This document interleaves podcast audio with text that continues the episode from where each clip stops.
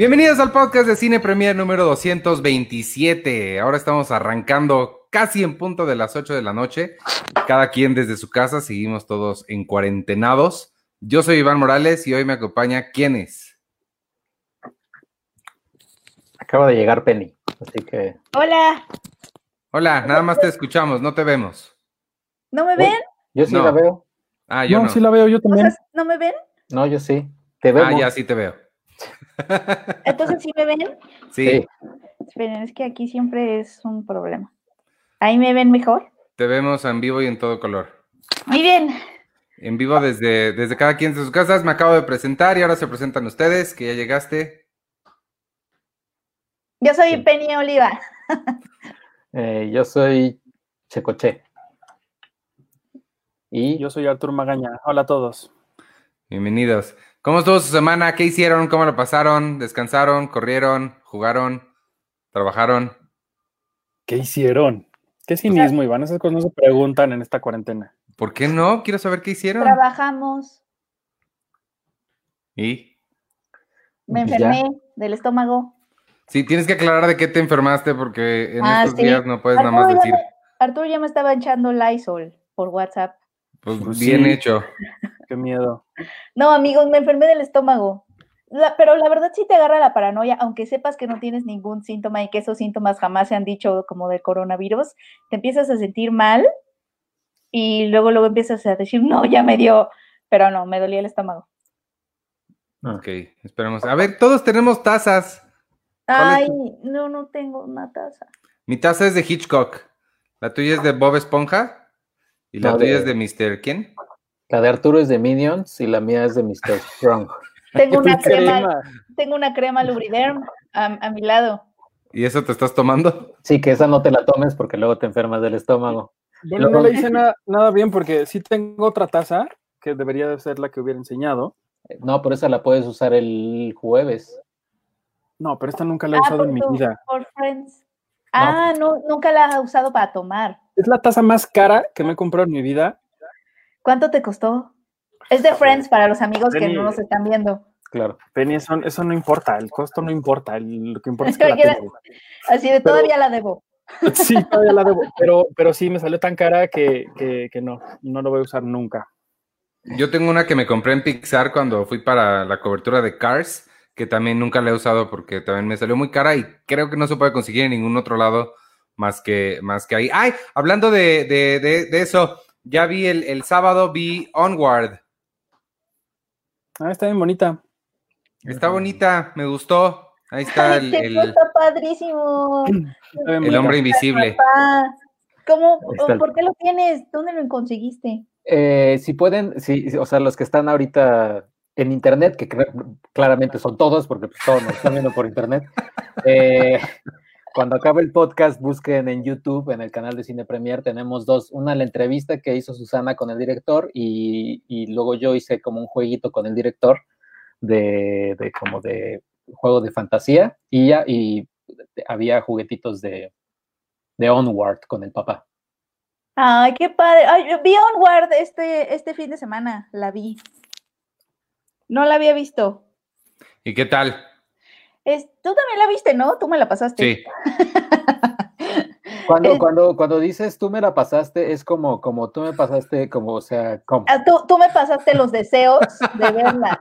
mm, Los deseos de verla. Los deseos de verla porque va a estar pronto Híjole. en Amazon Prime de forma súper legal. Y ahí es donde todos la vamos a volver otra, a- los, la vamos a volver a ver, amigos. Ahí es donde podemos- haber dicho que la rentaste en Cinepolis Click Está- o en, es- o en no. iTunes. Me, pasaste el link, Cinepolis Click. me pasaste el link de Cinepolis Click y ya la, la, la- vi ahí en Cinepolis Click. Ah, qué bueno. Pero, ¿y qué? Y, y además de información que nadie te pidió, ¿qué te pareció la película? Eh, me pareció bien cuando le pregunté a Checo, eh, recién había acabado de hacer las entrevistas antes mencionadas. Mm, lo noté decaído, lo noté no con la energía, lo noté como que era la peor película de Pixar ever. No, no, no. O sea, te noté, te noté cabizbajo, Checo. O sea, Sí, sí. a mí igual, igual Sergio Susana, que son las, las personas más piedras del mundo, me dijeron, nah, está horrible, no me gustó. Susana, de verdad, me había ocurrido y todo. Yo cuando la terminé de ver, estaba en una sala donde yo y todos los que estaban alrededor de mí estaban llorando y limpiándose los mocos de la nariz de lo bonita que está y de, lo emotiva que es, eh, particularmente hasta el final. No les vuelvo a creer nada ni a Susana ni a Sergio de lo que me han dicho de recomendaciones en la vida. O sea, yo no siento que sea de las mejores de Pixar, o sea, sí siento que está como en el nivel abajito donde está donde está pues las más recientes, donde está Toy Story 4 y donde está, siento que está arriba, ah, pero no puedo decir eso porque no la vi, pero supongo que está en el mismo nivel donde está un buen dinosaurio que casi nadie vio, pero que también la, la historia la olvidó y yo fui a Pixar por esa película y todavía no la veo, pero sí la pondría como en un nivel abajito, pero está linda, o sea, creo que lo único que, le que me faltó es que obviamente... Eh, seguramente muchos podescuchas ya la vieron, pero está eh, ambientada en un lugar habitado por criaturas mitológicas, pero, y es algo que, platica, que, le decía a Iván, porque también me preguntó si, si me había gustado, eh, siento que está muy raro que, o sea, ¿dónde están los humanos? Porque el, mundo que están viviendo es humano, o sea, las motocicletas que, que mm, manejan estas hadas este, bikers, están hechas como para humanos, o sea, es como si los humanos hubieran vivido ahí y hubieran desaparecido, porque todo, todo está diseñado para humanos, nada más que los están usando ellos. Entonces, esa parte está rara, como, como en la construcción del mundo eh, en donde está ambientada la película, siento que no está tan bien pensada, tan pensada como otros universos que nos ha dado como justamente este Pixar. Y por ejemplo, o sea, el mundo en el que te presentan, por ejemplo, a Wally, sin diálogos, o sea que ese es un gran, gran inicio de película ever, creo. Eh, en, esa secuencia ya sabes exactamente dónde estás parada, ya sabes el contexto, sabes quién es Wally, sabes cuál es su personalidad, sabes lo que hace, y como que me faltó un poco de ese de esa inmersión en el mundo al principio, como a la hora de que te lo presentan, entender en qué mundo estás parado y por qué. Me hubiera gustado conocerlo más, o sea, como la construcción del mundo en sí, porque ves de pronto a todas estas criaturas mitológicas y, la narración te lo explica, ¿no? Te dice, ay, pues antes había magia, ahorita ya no. Pero me hubiera, siento que hubieran podido tener, o sea, se hubieran podido divertir más, un poquito más. Me hubiera gustado que se divirtieran más con ese mundo, este, pero nada más se concentran como en la anécdota de los hermanos. Y la anécdota de los hermanos está bonita, o sea, sí siento que está linda. Eh, sí, eso sí me gustó. La, que, que, de pronto fue, parezca que es una historia como de papás e hijo, papá e hijo, y se convierte como en una historia más bien de hermanos, es creo que lo que está bonito y creo que ahí está como su fortaleza. Me faltó como la construcción del mundo, quería como ver más y entenderlo más. Sí, para mí también fue justo el, sí siento que el, que el mundo les faltó porque yo la comparé mucho con, con Cars en el sentido de que también es un, un, un universo muy absurdo, pero sí siento que está mucho mejor construido. Me, me hizo demasiado, mucho, a mí lo que, con lo que más me clavé, y porque me acuerdo que ellos dijeron en, el, en la entrevista que les hizo Carlos del Río a la gente de allá, eh, me acuerdo que les dijo que, que investigaron mucho sobre criaturas mitológicas y sobre fantasía y todo, y a mí me hizo mucho ruido justo que convivieran tantas diferentes criaturas, como que hay de muchos tipos de mitologías que siento que no convivirían. Entonces me hizo como mucho raro ver mucho, se me hizo muy raro ver tantas criaturas de diferentes lados y siento que no están evolucionadas como hubieran realmente evolucionado porque no veo por qué las hadas, por ejemplo, son rudas bikers, como que no, no le veo como ese, no sé, esa construcción del mundo no, no me encantó. Pero fuera de eso, se me hizo, me sorprendió mucho que fuera una historia de hermanos. Este, y ya está bonita, sí, se me hizo, se me hizo bonita, no me, no me arrepiento de haber pasado un tiempo con ella. Qué mal están. Qué mal. pero sí, me gustó, está linda. Qué petulancia hay en este podcast el día de hoy. Qué petulancia. Bueno, Checo fue el más petulante, para él fue la peor. no, tampoco, tampoco, no, la peor no, la peor de Pixar, no sé, creo que, es que ni vi Cars 2 ni 3, pero siento que, pues, ahí van. No, me gustó mucho el final, o sea, el final de Onward está, está muy bonita, pero es que también yo estaba pensando, iluso de mí, que iba a ver Soul este año, y pues no, este, obviamente Soul creo que sí va a ser, iba a ser el home run de, Pixar para este año, pero pues no, Onward va a tener ese, ese eh, privilegio. Pero es que saben que, ¿saben cuál es el, el, problema? Que Pixar hizo Up igual y, y, Toy Story 1 y 3. Entonces, como e intensamente, que también la pondré como en ese nivel. Entonces, quiero que sean así sus películas. O sea, como que está, eh, ha de ser bien difícil ser ese estudio de animación que ha hecho tantas obras maestras de animación, con todo, perfectas, y poner la vara alta y tener que sobrepasarla o llegarle todo el tiempo. Ha de ser bien complicado también. Sí, a mí, a mí me pasó eso. Pensé lo mismo de Toy Story 4, que creo que es una excelente animación. Me encantó como película de animación. Está increíble. Me encanta las dos, Onward y Toy Story 4. Pero para hacer película de Pixar, sí me pareció muy. No a la altura de lo que han hecho antes. O sea, como de DreamWorks, ¿no? O sea, de DreamWorks. Ándale. Muy bien. Ándale. De cualquier otro, o sea, de Laika también. o sea, creo que la parte de los hermanos sí está emotiva. O sea, yo también me, sé que una lagrimita de al final. O sea, sí, esa parte creo que sí. De hecho, creo que esa es la que la mantiene viva. ¿No? Porque a lo mejor tiene fallas en su construcción de mundo, pero esa historia de ellos dos sí está muy bonita. Sí me gustó. Ok. ¿Qué más vieron? ¿Vieron? Eh, ¿Qué viste? Eh, vas a decir lo que, vas a decir. O sea, sí, tú, tú, pues porque yo también vi que tú la viste. O sea, viste dos, ¿no? Viste Extraction y Bad Education. Bad, Education, que en mis notas apunté Bad Teacher. Bad Teacher es la de Justin Timberlake, esa no la vi. Pero sí ah, vi Bad, Education. Yo también vi, yo también vi Extraction. ¿Tú la viste, Artur, Extraction? No, no la vi. Vi el tráiler y, es de esas películas que parece que les pasaron un marcatextos amarillo encima. Ay, no, luego la veo. Y ya como que no se, no se me antojó mucho después. Sé que, sé que está muy padre, tiene escenas de acción muy, muy padres, pero pero no sé, espero que no digan que está increíble, porque si, están diciendo tantas cosas de Onward y de Toy Story 4, a ver, a ver, ¿qué van a decir de esta? No, Extraction a mí me aburrió un montón. A, ti, Iván. No, a mí no me aburrió, a mí me, me, lo opuesto. Tampoco, no quiero ser demasiado efusivo porque Arturo me regaña, pero sí me gustó, está padre. O sea, se me hizo, es lo que es, pues, no, no es lo que no es. Este, es una película de acción. Se me hizo. Me pasa mucho que también, yo sé que el, director de esta, porque lo pusiste tú en tu texto, que pueden encontrar en la edición de mayo, que está a punto de salir a, la venta.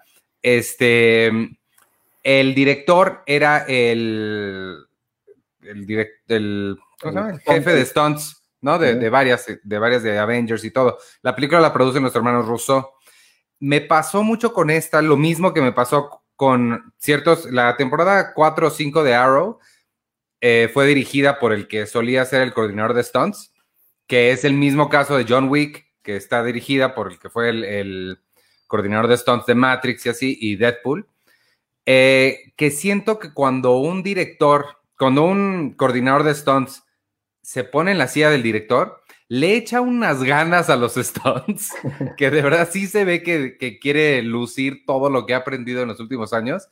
Y eso me gustó mucho, está muy entretenido. Todos los, los Stones sí llegan de la nada, a veces hace como, como cualquier este, pues, película de Stones, hacen cosas que son muy innecesarias, ¿sabes? Para cruzar un, un pasillo se avienta y se da vueltas y corre y gira pero, pero se me hizo muy entretenida, se me hizo, se me hizo muy divertida. Sí creo que es una historia que hemos visto antes, pero, pero me gustó, me la pasé bien, se me hizo, se me hizo divertida.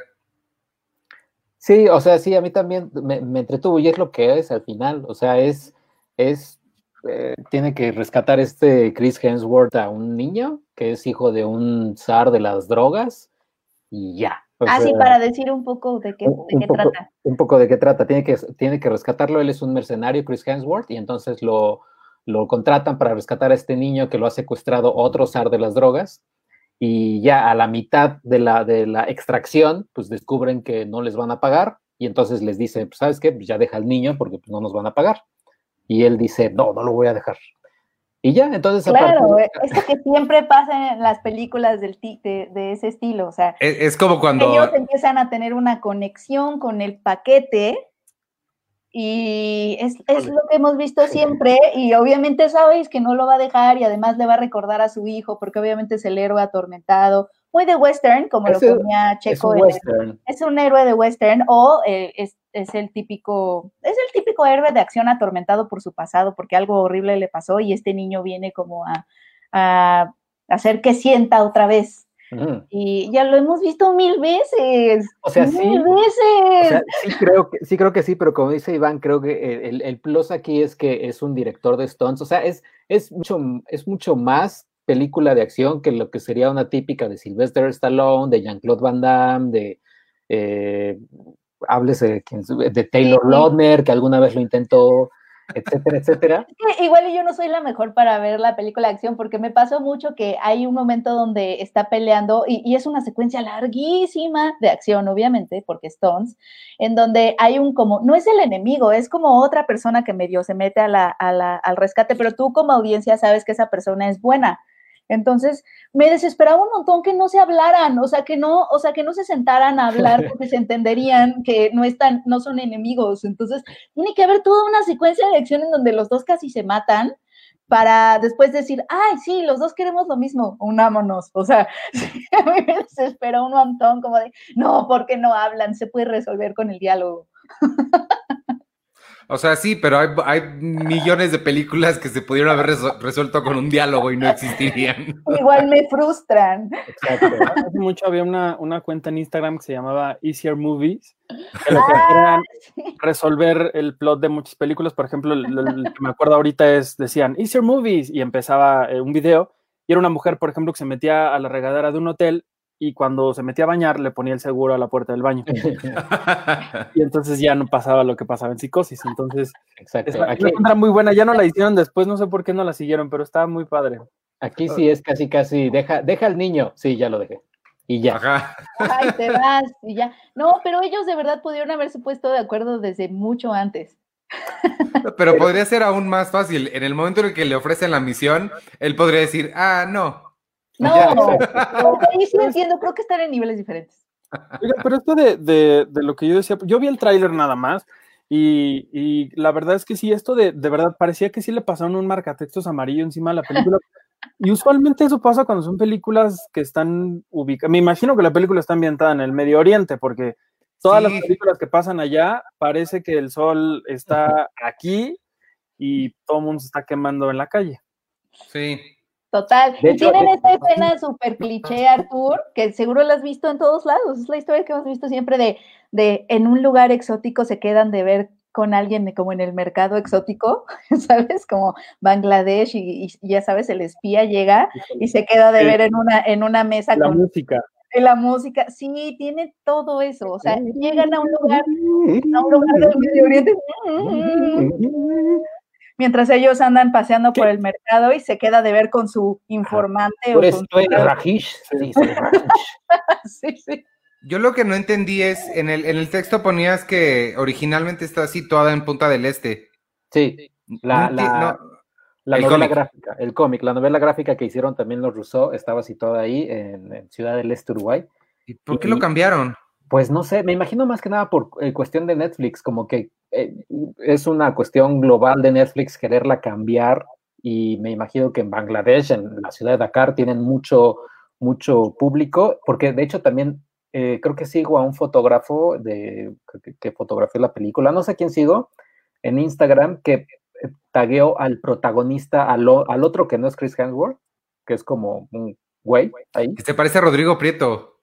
ándale.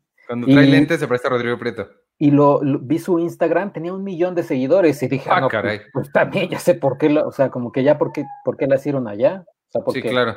cambiaron muchas cosas, pero obviamente lo que sí creo todo, todo mundo, y digo todo mundo, el Papa, todo el mundo va a hablar de ello, es eh, la- el plano secuencia de 11 minutos que aparece como a partir del minuto 32. Ajá. Eh, la verdad es que sí, ahí sí el, director sí echó toda la carne al asador y creó un plano secuencia que la verdad es que sí creo que pues va, muchos stunts van a querer replicarlo, van a estudiarlo para ver cómo es que le hicieron, para eh, empezó la cámara sobre un auto, después se fue dentro del auto, después se salió, después se subió a una casa, después se, se- se aventaron de a otra casa. La verdad es que muchas, muchas partes sí son bastante complicadas de hacer. Sí, también Sí. Me, sí, sí me puse a pensar que yo no podría ser nunca una espía eh, porque no vi que a nadie le diera colitis, o sea, sí es una vida muy, o sea, creo que ya no podría ser, o sea, me, nunca lo iba, nunca va a ser una espía, pero me gustaba saber al menos que tenía. ¿Sabes por qué nunca vas a poder ser una espía? Porque en Bangladesh no hay sopa de, de verduras. Exactamente. O sea, en el fin del mundo no voy a poder tomar mi sopa de verdura, ni mi aloe vera, ni todas esas cosas que me mantienen en pie. Y yo no vi que Chris Hemsworth comiera nada bien. Entonces, no sé. Siento Oye, no come bien, pero no manches como alguien así también es humano. No. no, sí es una cosa muy impresionante. Sí. O sea, él y yo somos la misma especie y el mismo género de. O sea, no. Ay, qué bueno, ¿qué más vieron? Bueno, ese fue Extraction. Yo eh, elegí ver a otro Avenger que salió este fin de semana haciendo otras cosas y no lo que hacen en estas películas, porque salió la serie de Chris Evans, la de Defending Jacob en, en Apple TV. Y nada más hay tres capítulos hasta ahorita y me llamaron mucho la atención. Es la historia de un, de un hombre que es Chris Evans, que es lo que le llaman un fiscal de distrito, que podría ser como un abogado, como de oficio, creo yo, por lo que entiendo, Ajá. porque él, digamos, que como que resuelve estos casos que tienen que ir a corte y no, no sé bien del sistema, del sistema judicial. Mi mamá me trató de explicar porque es abogada, pero no lo entendí. Pero bueno, resulta que él está como muy metido en las leyes y tratando como de siempre eh, llevar la justicia a buenos términos y demás. Y de pronto le toca, le toca investigar un, un, un caso que sucede en su comunidad que involucra el asesinato de un niño que es compañero de la escuela de su hijo. Y en, él empieza como a investigar, le, de hecho le dicen, tú quieres estar realmente en este caso porque no, no puede haber conflicto de interés, tu hijo es, pues digamos que está cercano a, a donde fue el, el lugar del, del, crimen, a la comunidad, dijo, no, no, no pasa nada, ¿no? Y a, los, a las tres horas le dicen que ya no puede seguir en el caso porque solamente hay un sospechoso del asesinato y ese sospechoso es su hijo. Entonces él pues, se queda como en este punto en el que pues, es abogado, es fiscal de distrito, es un funcionario público, pero también es papá de este niño que lo están acusando de un crimen que no sabemos si cometió o no. Pero digamos, como que es, es esta serie, es, pensé un poco en, en, en, The Night Of de HBO, la que conforme va avanzando la historia no sabes realmente si él es el culpable o no como que te van diciendo cosas que te hacen estar de un lado creyendo que él no lo hizo y también cosas que te hacen creer que él sí lo hizo. Entonces como que ahí va poco a poco la historia. Hasta ahorita nada más ha habido, hay, hay, tres episodios que, que, ya salieron y creo que el primero es gratis. Para la gente que no tenga Apple TV, la, el primer capítulo es gratis. De hecho, todas las, las, producciones que ellos tienen, los primeros episodios son gratis. Y sí me está gustando mucho. Creo que, que es de estas historias como de misterio, crimen que, que me gustan mucho no sé qué tanto tenga que ver eh, Paramount Television, que es la productora que hace esta, esta serie, pero todas las cosas que he visto de ellos creo que me han parecido como muy interesantes. Es esta, la otra que he visto es también de, de Apple TV que se llama Home Before Dark, que es de una niña eh, de nueve años que también investiga un asesinato ahí en su comunidad, que es medio periodista e investigadora de, de crímenes. Y la otra que hizo Paramount Television, ahorita que me acuerdo, es 13 Reasons Why. Entonces, como que a ellos les están saliendo muy bien estas historias de, de misterio y de suspenso. Y sí me, me, ha gustado mucho esta serie. Son ocho episodios y les digo, apenas van tres. Entonces está, está padre, me está gustando mucho. ¿Y sabes de quién es? ¿Quién la hace? ¿Quién la dirige? Sí, sí, es el director de Código Enigma. No me acuerdo ahorita de su nombre. Ah, Morten Tildum. Él. Oh. Él, él Oye, hace. ¿Y Chris Evans qué tal? Porque pues en Entre Navajas y Secretos lo hizo bastante bien.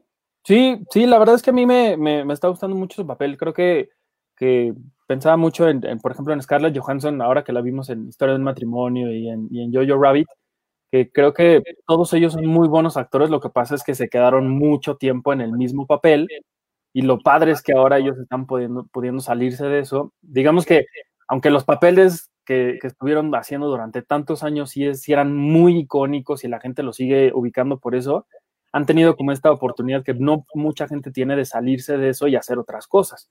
¿no? O sea, por ejemplo, Daniel Radcliffe que pues no ha podido, él lo ha intentado mucho, pero pues no ha podido hacer muchas cosas más allá de, de lo que fue Harry Potter o, o, no sé, este, cual piensen en otro. Y estos, estos los, del, los del MCU sí han, sí han podido como hacerlo muy bien y creo que Chris Evans lo está haciendo muy bien. Por ahí leí una nota de que, de que aunque la serie, no, no sé, no la he visto toda completa, pero que rumbo al final como que se va cayendo un poco, que sí se nota muchísimo que este hombre tiene mucho potencial y sobre todo que podrían hasta nominarlo al Emmy y todo por, por, el, por cómo lo está haciendo.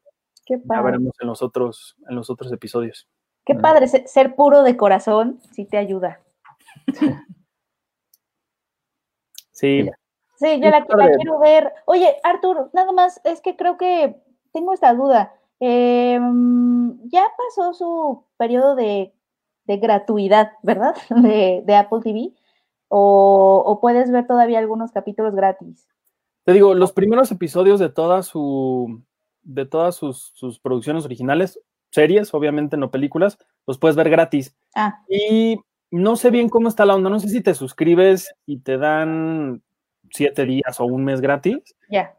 Estaba leyendo de una plataforma de streaming que te daba creo que como seis horas, una cosa así para, de tiempo gratis. Este, esta, no sé cómo sea el caso de, de Apple TV, pero lo que sí sé es que si compras un equipo Apple de cualquiera, tienes un año gratis.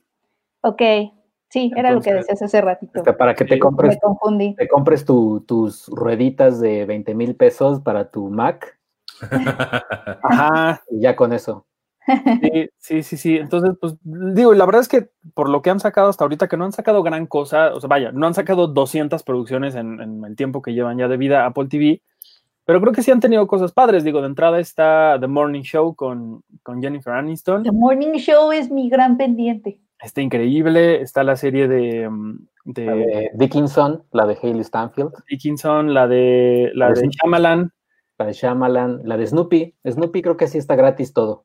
la de Ah. Snoopy, el círculo de lectura de Oprah, que no lo he visto porque no se me antoja nada. Eso tampoco me encanta. Que por cierto, hay un programa ahí que, que no quiero ver que se llama Oprah habla del, del COVID. Porque ya Mm, me imagino, lo voy a picar y va a ser Oprah en su mansión, llena de, de mini Oprahs al lado de ella, diciendo, bueno, amigos, pues hay que quedarse en casa porque, pues, no, este, es- esto va a pasar y no importa que no trabajen y que no tengan dinero, porque pues siempre está la alacena llena, ¿no? Se llena solita. Sí, a mí sí. A mí, a, a mí la verdad ya estos, las celebridades y sus mansiones ya me están, cada, cada vez me caen más gordos esos posteos de, de celebridades. Sí. Hay una saturación como de, de en general, ¿no? Como de conversa, obviamente de la conversación del COVID, pero también, por ejemplo, estaba leyendo que en la literatura también hay esta saturación de diarios de diarios de la cuarentena, ¿sabes? O sea, como que todos los escritores están siendo invitados por muchos, por revistas, por publicaciones, etcétera, a escribir su diario de, de la cuarentena, ¿no? Y obviamente se hace como con son invitaciones en su mayoría generosas y todo, pero que también ya hay una saturación así como de, como de necesitamos realmente tantas voces ahí hablando de lo mismo, no sé, sí está, está cañón. Sí. Ah, mira, sí, dice, hay alguna serie de Snoopy. Ah, Sí. perdón, Artur. No, Artur iba a decir algo. No, no, adelante. Checo la vio, ¿no? Bueno, Checo Eh, yo- más de Snoopy yo vi- animado. Yo vi, eh, este, creo que tres episodios de Snoopy. Me quedé en que llegó a la NASA, Snoopy, pero, pero sí, o sea, hay una, Llegó a serie, la NASA. hay una serie de Apple TV Plus que es de Snoopy y, y dibujada como Snoopy, pues no es CGI ni nada por el estilo. Y según yo, hasta donde yo sé, esa sí está gratis en, en, este, en su totalidad en Apple TV. Para que la vean, porque ese Snoopy quiere ir al espacio. No, Ah, Iván, sí. llega a la NASA. Sí. Que la Spoiler película, alert, Qué padre. que la película que se estrenó hace unos años, este, como 2015, creo, de Peanuts, la película Snoopy, que tenía un nombre como súper largo, este, Ajá. que era animada, que la hizo Blue Sky Studios. Blue Sky. Blue Sky, creo que estuvo súper infravalorada, estaba bien, bien, bien bonita. No, creo que ni la nominaron. ¿Sí la nominaron? Al No? No la nominaron. Bien bonita, estaba padrísima. Mm. ¿Sabes cuál pensé de otra? aprende a bailar, Snoopy. Sí, ¿sabes qué? No, ¿Cuál pensé de otra animada que también creo que no mereció el, el- el lugar que, mere- que, que merecía? Además de Onward y Toy Story 4, que claramente en este podcast no les gustó. Y de Sing, Pero, Dijimos que sí. no, sí, no. Eh, Sing. el nombre es muy chistoso, pero se llama Capitán Calzoncillos. Es una historia también muy bonita, como de estos, como de estas personas que viven, los underdogs que le llaman en inglés, no sé cómo decirlo como en, en español, los relegados, los bajo los- perros. No, Sí. no, perros no. Pero creo que es una historia más o menos como de, de- de eso y está muy bonita. También la animación está bien, está bien padre. Creo que es de Blue Sky Studios también. No Sí, sé dónde que sí. esté. Véanla, véanla porque esta sí sí está muy bonita. El capi- Capitán Calzoncillos. La voy a ver. Mira, ya están preguntando por The Last Dance. Yo vi The Last Dance. ¿Nadie más vio The Last Dance? Yo vi uno, pero Qué poco- oso. un poco dormida, pero sí vi uno. ¿Sabes que Yo empecé a verlo y, y me dio tantas ganas de quitarlo y ver Space Jam. Es que a mí me pasó lo mismo, me pasó lo mismo de Arthur, que Perdón. a querer ver Space Jam. Sí, sí, no, es que a mí el, es que no, el, el, el básquetbol tampoco es lo mío, entonces Sí, y yo, y yo también investigando de la serie, creo que sí también quise ver Space Jam. Órale. Cuéntanos, no. Iván, tú que la Yo viste. nunca, yo vi Space Jam hasta hace relativamente muy poco, o sea, la vi hace menos de un año. Ay, ¿en serio? Este, ¿qué sí, te yo pasa? nunca, Pero es nunca muy la había raro visto. porque tú eres fan del básquetbol. Por ¿Y de eso, los Looney Tunes? sí. Eh, Eso es cierto. Pero no, no sé, nunca la había visto. Y este, pero yo sí, mi, o sea, mi época más fuerte de, de seguir el básquetbol me gusta hasta el día de hoy. Ya no lo, lo, lo sigo ya nada más como que en playoffs y en finales y así. Pero antes sí lo seguía completo. Ahí tengo mis, mi colección de tarjetas que coleccionaba y tengo por ahí un, un ahorita se los, se los enseño si quieren, un muñequito de Shaquille O'Neal. Este, y justo la época en la que yo seguí el básquetbol muy de cerca es esa. Es justo esta época en la que está retratada en el, en el, en el documental. Es una serie documental, no sé cuántos episodios vaya a haber. Es producida por ESPN, la transmite también en ESPN, pero llegaron a un acuerdo con Netflix de pasarla cada semana, pasan un episodio diferente. Van a ser Y- 10. ¿Qué? Van a ser 10 episodios. Van a ser 10 episodios. Este, yo sabía totalmente eso. Y lo que hacen es seguir la última temporada de, de, Phil Jackson, que era el, director del coach de los Bulls. Y, este, y es cuando están intentando los Bulls ganar su sexto campeonato. Em, entonces sigue muy de cerca a todo el equipo. Tienen entrevistas actuales y de aquella época con, con todos los clásicos que gente como yo recordará. Digo, además de Michael Jordan, creo que Michael Jordan es, es un nombre que, aunque no sepas de básquetbol y no lo sigas, el nombre lo reconoce, ¿no? Creo que es como Messi o, o Maradona o Es el que hizo, el que protagonizó Creed, ¿no? También.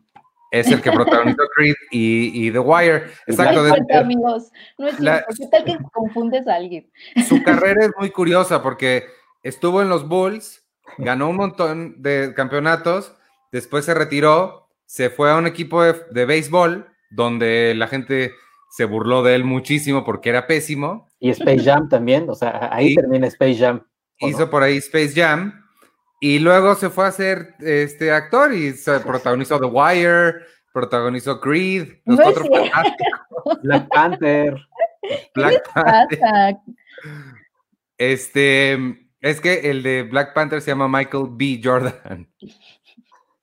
Pero bueno, todo lo demás sí es cierto. Sí jugó básquetbol y luego béisbol y todo el mundo se burló de él e hizo eh, Space Jam. Bueno, no importa. El chiste es que la serie. ¿Qué? No, no, continúa. Iba a decir una bobera que de hecho en Space Jam se trata de que él ya está jugando golf y más bien Box Bunny lo convence de ir a jugar básquetbol. Ah. Bueno, pues la serie está bien buena. O sea, para quien le interese, obviamente, como, como todo, ¿no? Si no te interesa, pues está difícil que te guste.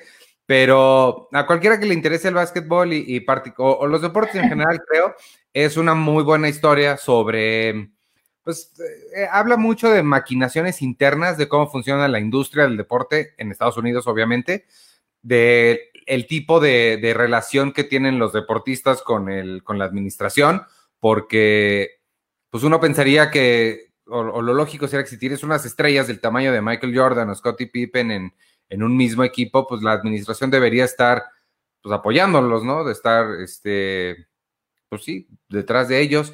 Y la realidad es que no, la realidad es que había muchísimo choque y, y todo eso es como bien interesante de ver. Lo que sí, sí les voy a decir una cosa, yo tengo varios videos de Michael Jordan que son, incluso son VHS, están en casa de mis papás, por eso no se los puedo enseñar ahorita, pero eh, siempre me cayó muy bien, pues es, el ídolo de chicos y grandes, ¿no? De aquella época.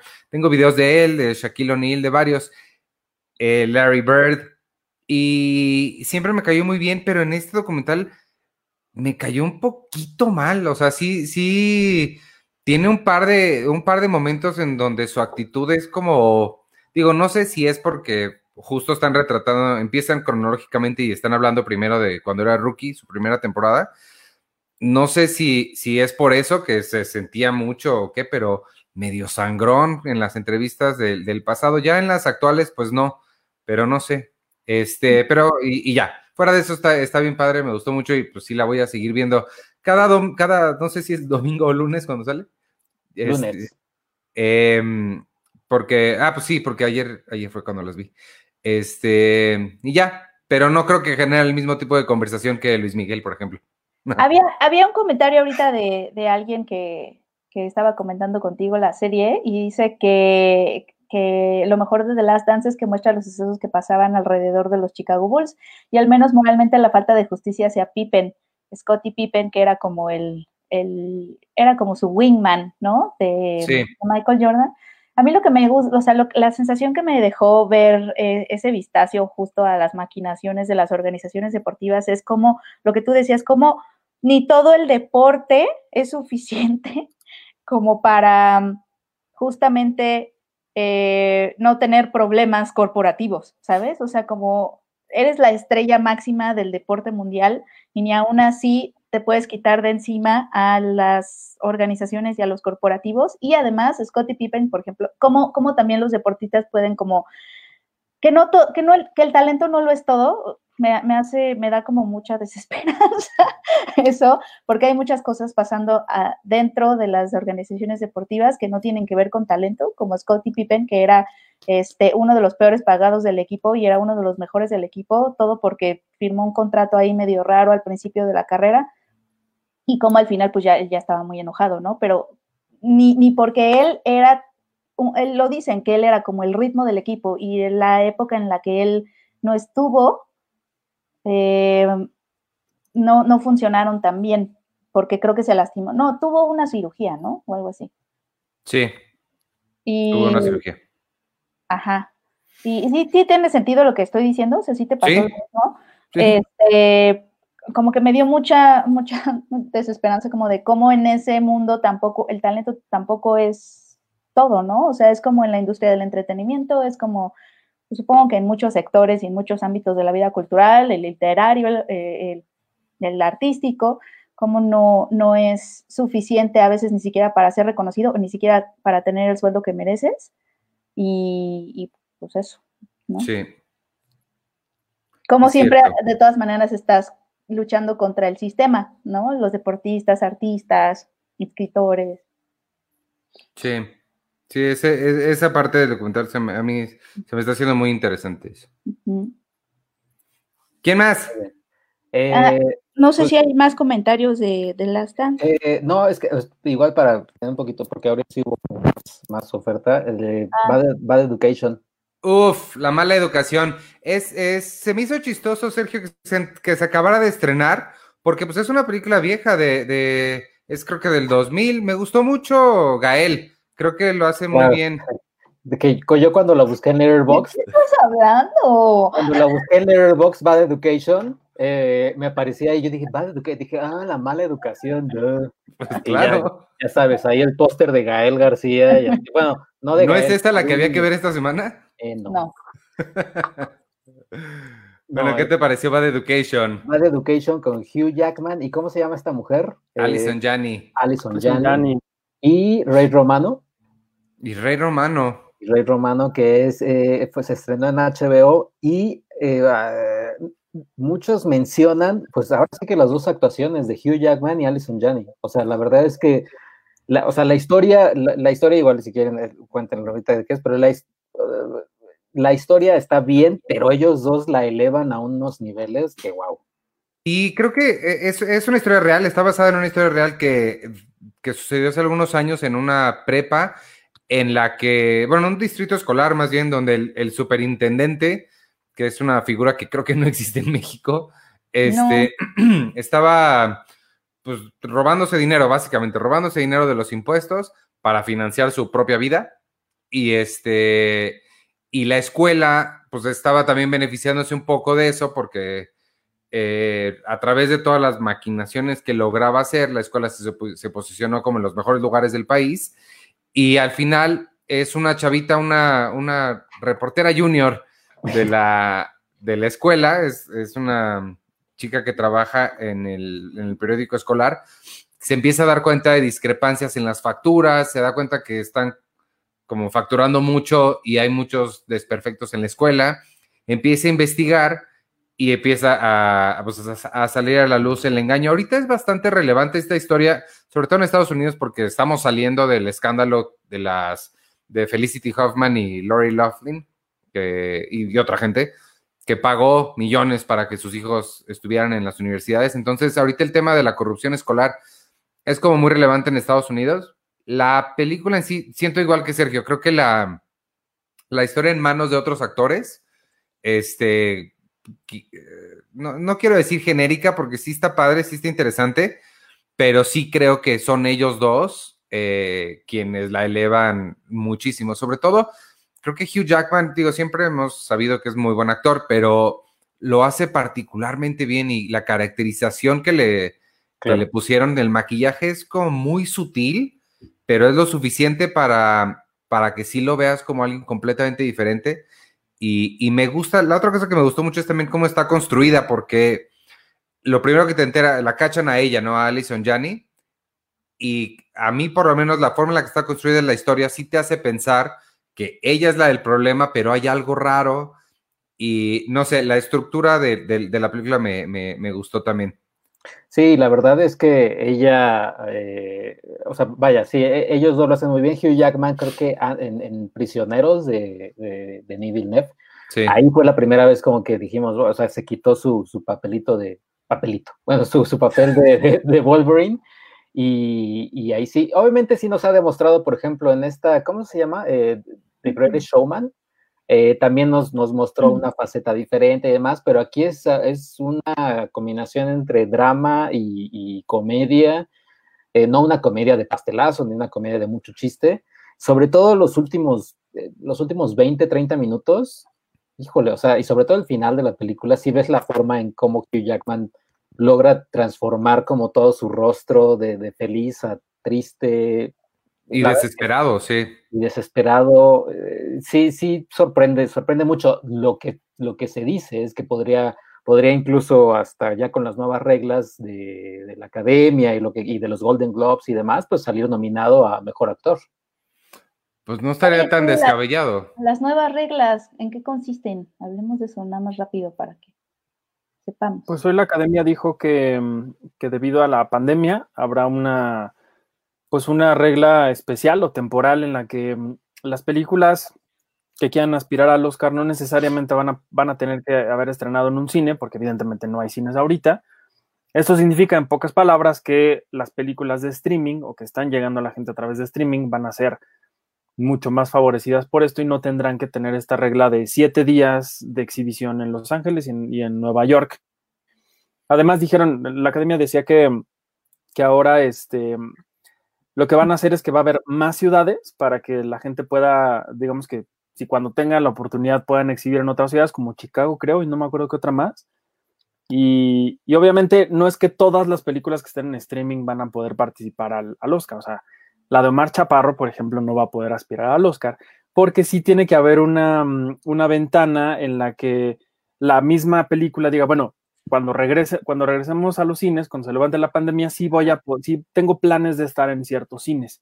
Entonces no es como que todo el mundo pueda participar, pero sí, sí están, digamos, como que cambiando un poco las reglas que por mucho tiempo se habían dicho que no iban a cambiar. En este sentido, ahorita sí se le está dando mucha oportunidad a, no cerrar a, otras películas, que yo creo que más que eso es más bien que si no pasa eh, lo que la gente espera, que es que regresemos a la vida normal en unos meses, yo sí creo que realmente no habrá muchas opciones por las que el Oscar pueda decir, bueno, ¿entre qué elegimos para los ganadores del Oscar 2021? Porque no es que digamos que de enero para acá haya habido malas películas, el problema es que ellos ya premiaron lo que vimos de enero para acá y no hay mucho que ahorita podamos considerar que sea como oscareable en este momento.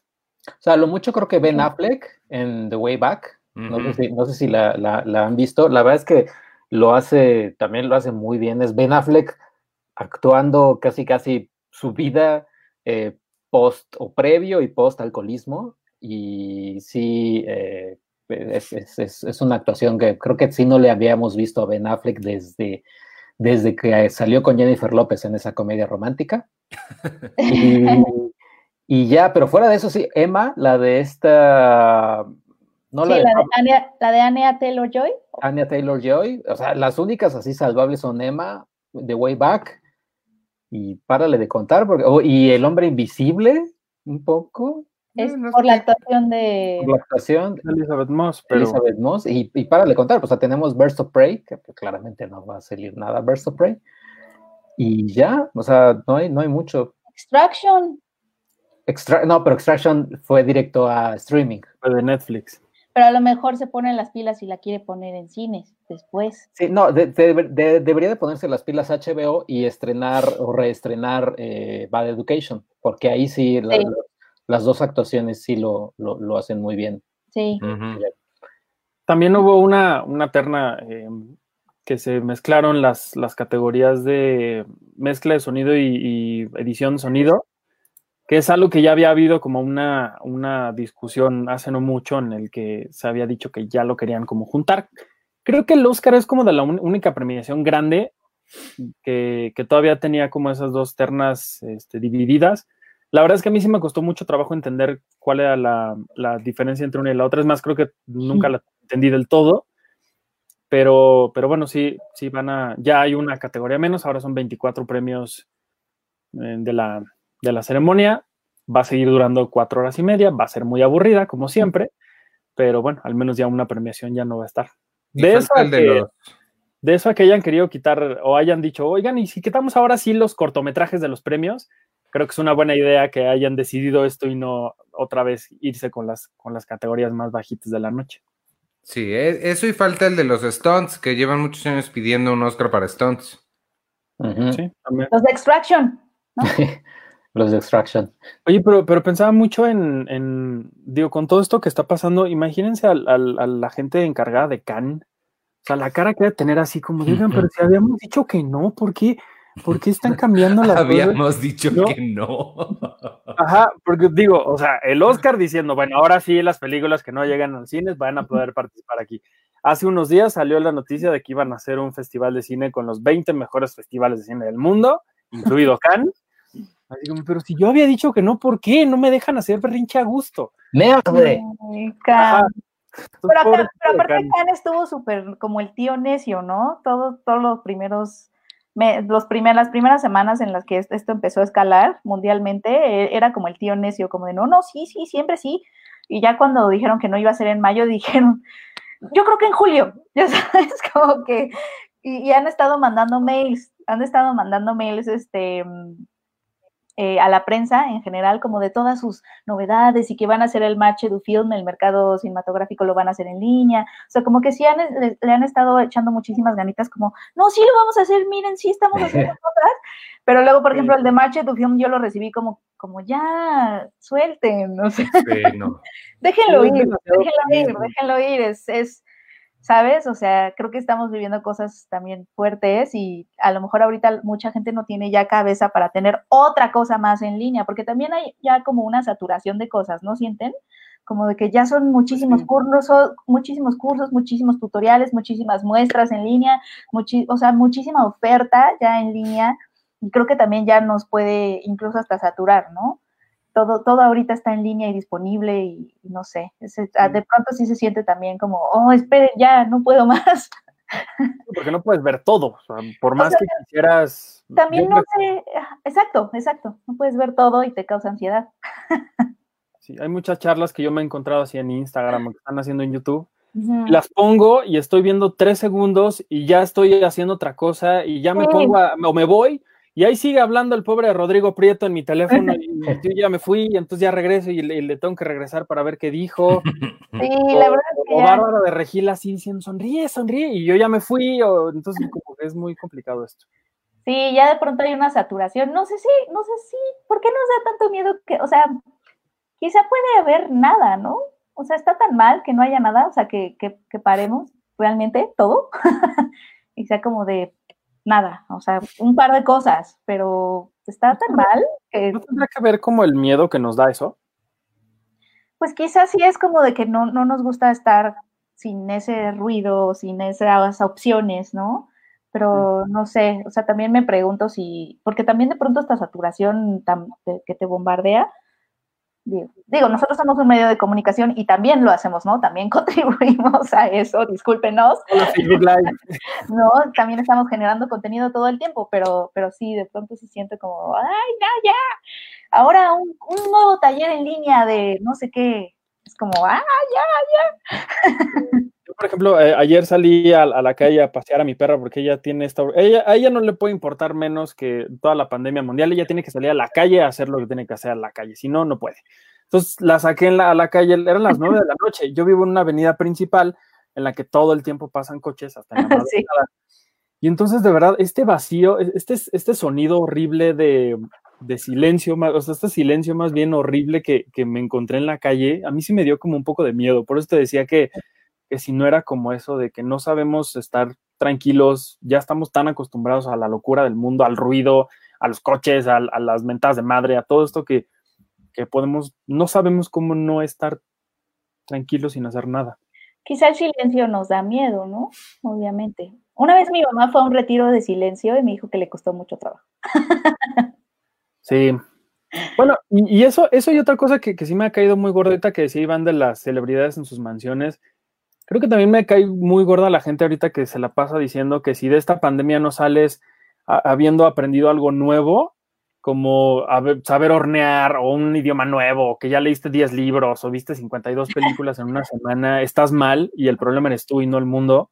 No. También creo que no, creo que no podemos estar con esta mentalidad todo el tiempo de, pues de que todo está igual, de ser productivos, de ser, porque no, está bien sentirse raro, porque todo es raro, porque no, se, no sabemos cómo reaccionar ante esto. Entonces, si se encuentran esas publicaciones por ahí, bloqueenlas como spam y denuncien a esa persona que está subiendo cosas. Sí, eso sí. Ah, que ya. Oiga, no, eh, creo que Arthur y yo, eh, es que sí, sí quisiera hablar, espero no estar contribuyendo a la ansiedad de la que estoy hablando de la saturación, pero hoy a las 12 de la noche, bueno, que serían las 12 de la noche de mañana, empieza Ambulante en casa. Este, este, esta gira de documentales que obviamente ahorita se hizo en línea, como todo, pero trae, trae muy buenas películas y creo que Arthur también vio una. ¿Tú sí viste Yermo? Sí, yo vi Yermo de, de Berardo González. ¿Tuviste Silencio Radio. No, silen sí, Silencio Radio se llama, ¿no? Silencio Radio, que es la que inaugura mañana. La dinámica va a estar así, porque yo también estaba muy confundida hoy de cómo los veo. Este, la dinámica está así, eh, ambulante tiene su sitio de ambulante y ahí va a estar habilitada una plataforma, tú tienes que sacar tu cuenta. Todo eso no está ahorita porque se va a habilitar hasta las 12 de la noche, pero a partir de las 12 de la noche de hoy en la noche, es decir, mañana, miércoles. No, los días, porque hay gente que nos está escuchando en el ah, Spotify. ah, no, entonces, claro, para cuando estén escuchando esto, bueno, para los del Facebook Live, eh, empieza a las 0 horas del 29 de, abril, que es miércoles, a partir de las horas. Exacto, si eres, si estamos, para los que estamos viendo en Facebook Live, que es martes, al ratito en la noche, para los que lo estén viendo mañana, empezó desde las 0 horas del 29 de, abril, que es miércoles. A partir de esa hora van a poder entrar al sitio de ambulante y sacar una cuenta y se va a estar habilitada una plataforma y cada, cada día van a estrenar un documental, pero ese documental va a estar nada más disponible 24 horas. Es totalmente gratis, pero solo va a poder ser visto por mil usuarios. O sea, sí, sí está limitado, tanto por cantidad como por tiempo, porque solo van a estar 24 horas.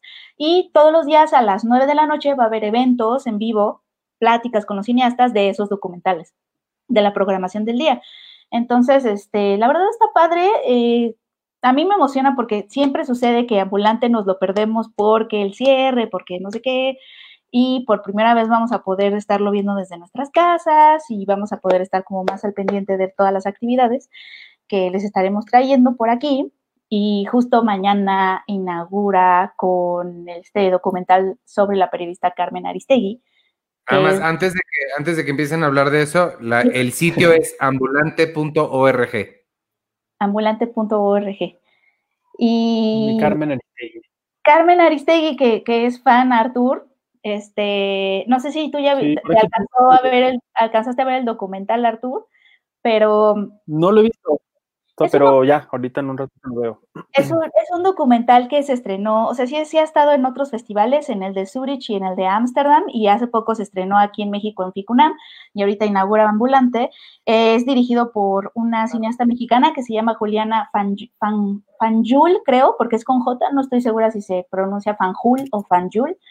Eh, ella es eh, una cineasta mexicana, nació en México, pero reside en Suiza, y nació porque justamente en 2015, no sé si se acuerdan, toda la polémica que generó el despido de Carmen Aristegui de la cadena de radio MBS, porque se acuerdan que acababa de publicar con su equipo de periodistas un reportaje eh, que pues le, le hizo acreedor a premios, ¿no? De, de, periodismo, que fue la Casa Blanca. Por ese reportaje ven que eh, se metió en problemas Enrique Peña Nieto y y su esposa por esa casa millonaria que tenían en, Las Lomas y que no habían declarado en su declaración patrimonial y, que ahí evidenciaba actos de corrupción y de conflicto de interés con, una constructora privada.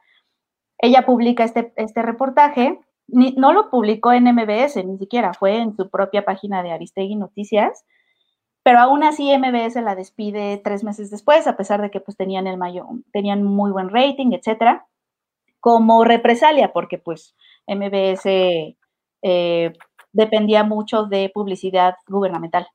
Entonces, bueno, ese fue el contexto. Juliana Fanjul la escuchaba desde Suiza y justamente estábamos en un momento de, acababan de desaparecer a los 43 normalistas, entonces eh, Carmen pues estaba cubriendo eso y de pronto pues le quitan el micrófono, un día ya no la dejaron entrar a la cabina de radio y provocó pues muchísima indignación y una de, las indignadas fue Juliana y entonces decide ella volar a México para buscar a Carmen Aristegui y darle seguimiento pues con, sus herramientas, el cine, este, a lo que sucedió después. Entonces eso es lo que hace, la sigue por varios años este, después del despido de MBS y a ella y a su equipo. Entonces, lo que está padre del documental es que sí te da como un vistazo a la redacción de Aristegui Noticias y no solo a Carmen, obviamente, sino también a todos estos periodistas, porque conocemos a Carmen, ¿no? Carmen Aristegui es toda una marca, es una figura pública, es la aman, es amada por, por la gente, ¿no? En el documental la vez que está en la calle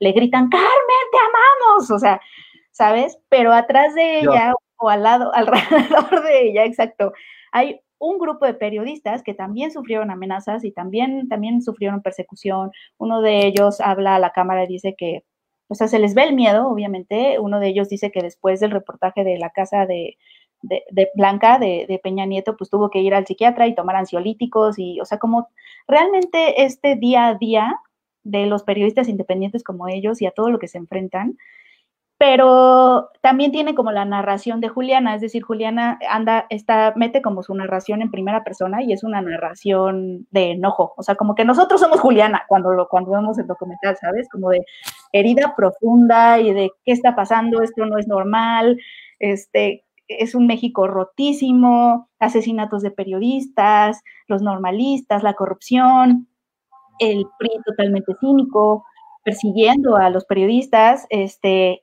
pero como que esa narración es interesante porque se topa con las ganas y la energía y el empuje de justo este grupo de, periodistas. Entonces, o sea, es, un documental que no, o sea, no, no está interesado, o sea, no te dice los sucesos ni, te los relata exhaustivamente, o sea, como que eh, intuyes que, Carmen está este, sorteando demandas y que además está con, la batalla legal contra MBS y luego MBS la demanda a ella, pero no, el documental realmente no profundiza en esas cosas, sino más bien como que al documental le interesa descubrir qué es lo que hace que estas personas que viven en un estrés diario absoluto y que además ni siquiera son reconocidos porque rara vez las personas que no, que no son periodistas están conscientes como de las condiciones a las que se enfrentan los periodistas. Deja tú los investigativos como, como el grupo de Carmen, sino, o sea, no sé si han visto la, todos los ataques que, a los periodistas que cubren las conferencias, que sí, o sea, sabemos que a lo mejor sus preguntas son repetitivas, etcétera, pero, o sea, también pensemos en, en o sea, ¿quién, que trabajan 16 horas por un salario de 8 mil pesos, sin ningún tipo de seguridad, de, o sea, sin ningún tipo de, de, seguridad ante la ley, este, por honorarios, muchos no están contratados, o sea, las condiciones en las que trabajan los periodistas sí está muy cañón. Y, bueno, o sea, están ellos, los que hacen notas diarias del coronavirus, pero también están los otros periodistas que son como los, de Carmen, que hacen investigación, este, y que se exponen muchísimo eh, porque firman sus reportajes y se exponen y el poder los persigue, ¿no? Los vigilan con softwares, este, él, sale que el, hijo de Carmen Aristegui, por ejemplo, está vigilado, él, vive fuera de México precisamente por miedo, ¿no? Porque Carmen dijo, no, pues ¿cómo lo voy a tener aquí? Pues manda afuera. O sea, como que eso es lo que es el documental. A través de Carmen te, te empieza, te deja ver, más bien te hace preguntas como de cómo es que estas personas sobreviven esto diario y por qué siguen, o sea, por qué van a trabajar diario, o sea, con ese miedo, con ese estrés, este, con esa intensidad de, de, de estar sacando ese tipo de reportajes que cambian la conversación política y las conciencias políticas, ¿qué los hace seguir? O sea, ¿sabes? O sea, luego el cierre, después del cierre acabamos súper agotados, pero me, da una vergüenza eso porque pues nosotros cerramos nuestra revista de cine y entretenimiento y obviamente el cine es algo también serio, bueno, es, cultura y, también es análisis, pero las cosas que hacen ellos, yo no las entiendo. Y creo que el documento, creo que ella, eh, eh, la cineasta, lo que hace con su cámara es justo tratar de entender qué, qué hace, por qué siguen, qué es lo que hace que Carmen Aristegui siga haciendo lo que hace, que es totalmente demencial. Y eso es lo que está padre.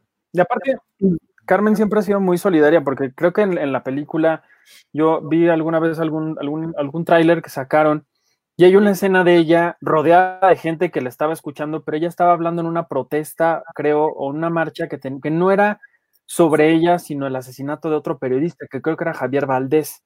O sea, también ella, que es la persona, es la periodista más importante de México, le gusta a quien le guste, ella también aprovecha su, su fama, su, el, foco que tiene de, de llamar al público para decir, gracias porque están con nosotros, pero también están pasando estas otras cosas. Y en un país como el de nosotros, donde todos los días atacan a los periodistas y, siguen asesinándolos, es, también, es, es, padre que ella también tenga esta solidaridad con ellos, de decir, no olvidemos que sigue pasando esto con, mucha gente y, que cada vez pasan cosas más horribles, como el caso de Javier y, y otros tantos. Claro, y entender, por ejemplo, que puede que tú no estés eh, de acuerdo a lo mejor con Carmen Aristegui o no te guste su estilo o no te guste su trabajo, ¿no? Puede ser, pero también entender que nadie merece ser perseguido o amenazado de muerte por su trabajo, ¿sabes? O nadie merece perder la vida por su trabajo o ser atacado de esa forma.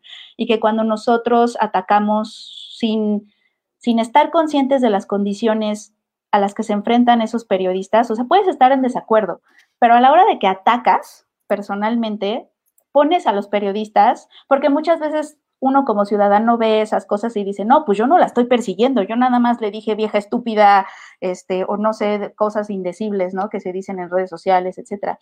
Pero también entender que al tú como ciudadano también ser hostil hacia tu prensa, los estás poniendo en una situación de vulnerabilidad muy grande, porque si de por sí muchos son perseguidos por el gobierno, y luego tú como ciudadano no los haces tuyos, o sea, porque la prensa es tuya, es para ti, ¿no? tú no los haces tuyos y no los, no, no, pues es, exacto, no los ves como tu asunto, pues los dejas solos, ¿no? Eso es lo que pasa, los dejas completamente solos. Y entonces creo que el documental, a pesar de que a lo mejor sí divaga un poquito y no se centra eh, como que de, de, varias aristas, varias cosas que toca podrían ser un documental entero en sí mismo, ¿no? y, decide no profundizar en ninguna de ellas, entonces puede, puede que, divague un poco, pero aún así sí te deja pensando en, la realidad que viven día a día, sobre todo en la cotidianidad y de cómo como ciudadano no te pones a pensar que ellos también son tuyos. Entonces, es eso. Oye, yo, yo siempre he pensado, a mí me encantan, y siempre lo he dicho aquí, y particularmente con Penny siempre lo expreso mi emoción con el cine sobre periodistas, porque pues es increíble las películas, o al menos a mí me parecen increíbles todas estas historias de gente que está en una redacción llena de gente alrededor escribiendo en sus máquinas de escribir o saliendo a, corretear una noticia lo que sea, pero todas ellas siempre creo que no coinciden en el, o más bien coinciden en el hecho de que es un periodismo y una realidad muy distinta a la que vivimos en México. Por ejemplo, piensen en todos los hombres del presidente, porque es la, como la, la película estrella sobre periodismo. Todas estas historias siempre hablan de, otra cosa y nunca necesariamente sobre lo que sufren los periodistas al hacer su, su, trabajo. Yo creo que si en algún momento de la vida alguien hiciera una ficción sobre los periodistas en México, creo que sería mucho más padre que lo que hemos visto, porque en otros lugares, pues, ¿a, a qué se enfrentan? A que no encuentran la noticia o que los entrevistados no le quieren dar información o que, o que hay por ahí un, una especie como de problema con, con, lo que van a decir por su editorial o, su redacción, pero nunca es ellos teniendo un problema de su seguridad o siendo vulnerables contra, contra el gobierno o contra cosas que los están amenazando o algo así. Yo creo que si alguien hiciera una ficción así de, de, los periodistas en México, sí sería también muy padre, pues conocer esta, esta otra historia que quizá en el resto del mundo no se puede, pues no sé si se viva tal cual como se vive aquí. Sí, pues sí, no sé si haya comentarios o si... ¿Qué quieren hacer? Ah, leemos comentarios. No, faltaba Arturo, iba a decir de otra de ambulante, ¿no? Ah, sí, cierto, falta Yermo. Que se estrena el sábado, ¿no, Arturo? Sí, falta, Yermo, se estrena el, el, sábado. Yermo es dirigida por Everardo González, director de, de pues, Cuates de Australia, de el, el, Paso, de La Libertad del Diablo, de Un Abrazo de Tres Minutos. Creo que sí es un abrazo de tres minutos, no me acuerdo del el tiempo de ese abrazo, sí, pero está ahí, está ahí en... Son tres, ¿verdad? Sí. Está ahí. Creo que todos sus documentales ahorita están en Netflix, entonces está, está padre que los puedan ver ahí. Everardo siempre ha sido una persona muy, eh, que, que, ha filmado cosas bien interesantes en, en, en, su filmografía como documentalista, quizás uno de los más importantes de, de, nuestro país. Y ahora se avienta a una aventura completamente distinta a la que lo habíamos visto eh, antes en otras ocasiones y nos lleva a lugares que son completamente desoladores. Son, muchos desiertos en el mundo. Por aquí tenía yo la lista, a ver si la, la encuentro, pero son desiertos de distintos puntos del, del, mundo en la que él retrata a la gente que vive ahí. Y más que ser un documental de la gente que vive en estos lugares, termina siendo un documental que habla de cómo esas, esas personas que viven ahí y que de cierta forma están como medio acostumbrados a que los estén filmando todo el tiempo, ahora eh, vemos a ellos hablando de nosotros vemos a estas personas que están tan acostumbradas a que National, Geographic esté por ahí o, o, reporteros vayan y hagan su trabajo ahí. Es más bien ellos como diciendo, ah, otra vez nos vienen a filmar. Ah, sí, oye, pues la vez pasada nos hicieron que tuviéramos relaciones sexuales en no sé dónde. Así, esta gente es bien rara y no sé qué. O sea, como un poco el, ahora como los que toda la, toda la vida han sido los vistos, ahora como ellos nos ven hacia nosotros. Y además de que son lugares espectaculares y con con ideologías, con tradiciones y con formas de vida muy distintas. Creo que muchos coinciden en hacer ver el mundo de los ojos de alguien que nunca creerías que viviera en circunstancias como las que viven ellos. Hay un testimonio que habla sobre una señora que dice, pues a mí me gustaría ir lejos, lejos de aquí, lejos en el mundo y conocer el mar. Y dice Everardo, pues es, es un lugar que para el resto del mundo donde ella vive, eso es lo lejos del mundo y ella está hablando de lo, de lo contrario.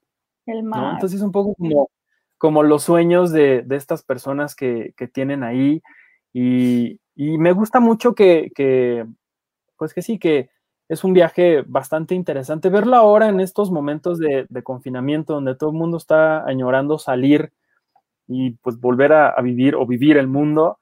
Creo que está padre como, como hacerlo a, a, través de esta, de esta mirada muy distinta quizá a lo que habíamos visto, podríamos imaginar. No vamos a ver lugares hermosísimos, así llenos de fauna y de flora y cosas muy de postal, pero sí vamos a ver lugares bien, bien interesantes y la verdad es que es un, es un trabajo muy padre de, de Everardo que va a estar, me parece que el sábado, igual a partir de la medianoche, para que lo vean todos ustedes gratis por ahí. Y si quieren ver otros documentales de él, les digo, en Netflix están, me parece que al menos La Libertad del Diablo y El Abrazo de Tres Minutos.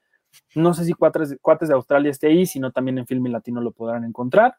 Y ya creo que El Paso también está en Filmin Latino. Sí, vean, vean Everardo.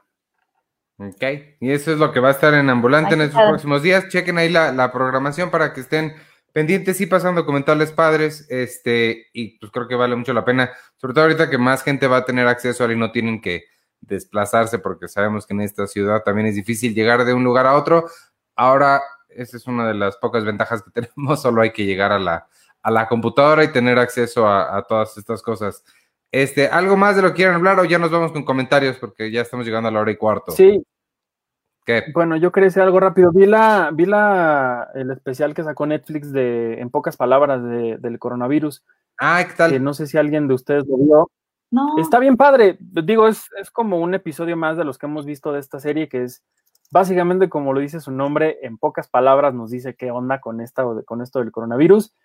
Sí re- retoma mucho de lo que nos presentó en este especial, o bueno, en este capítulo de su, de su temporada anterior que salió el año pasado sobre las pandemias, re- particularmente de testimonios de dos personas, uno de ellos es Bill Gates, y nos habla justamente de cómo es que inició todo esto, nos pone en contexto de cómo han pasado situaciones similares en, en el mundo, y además creo que sí es, eh, me gusta porque sí es muy claro en el sentido de, bueno, ha pasado esto, está pasando esto en este momento y podría pasar esto más. O sea, no es como que te dé eh, falsas esperanzas o, o sea como muy amarillista o de plano te- sea como muy ambiguo en el sentido de qué va a pasar.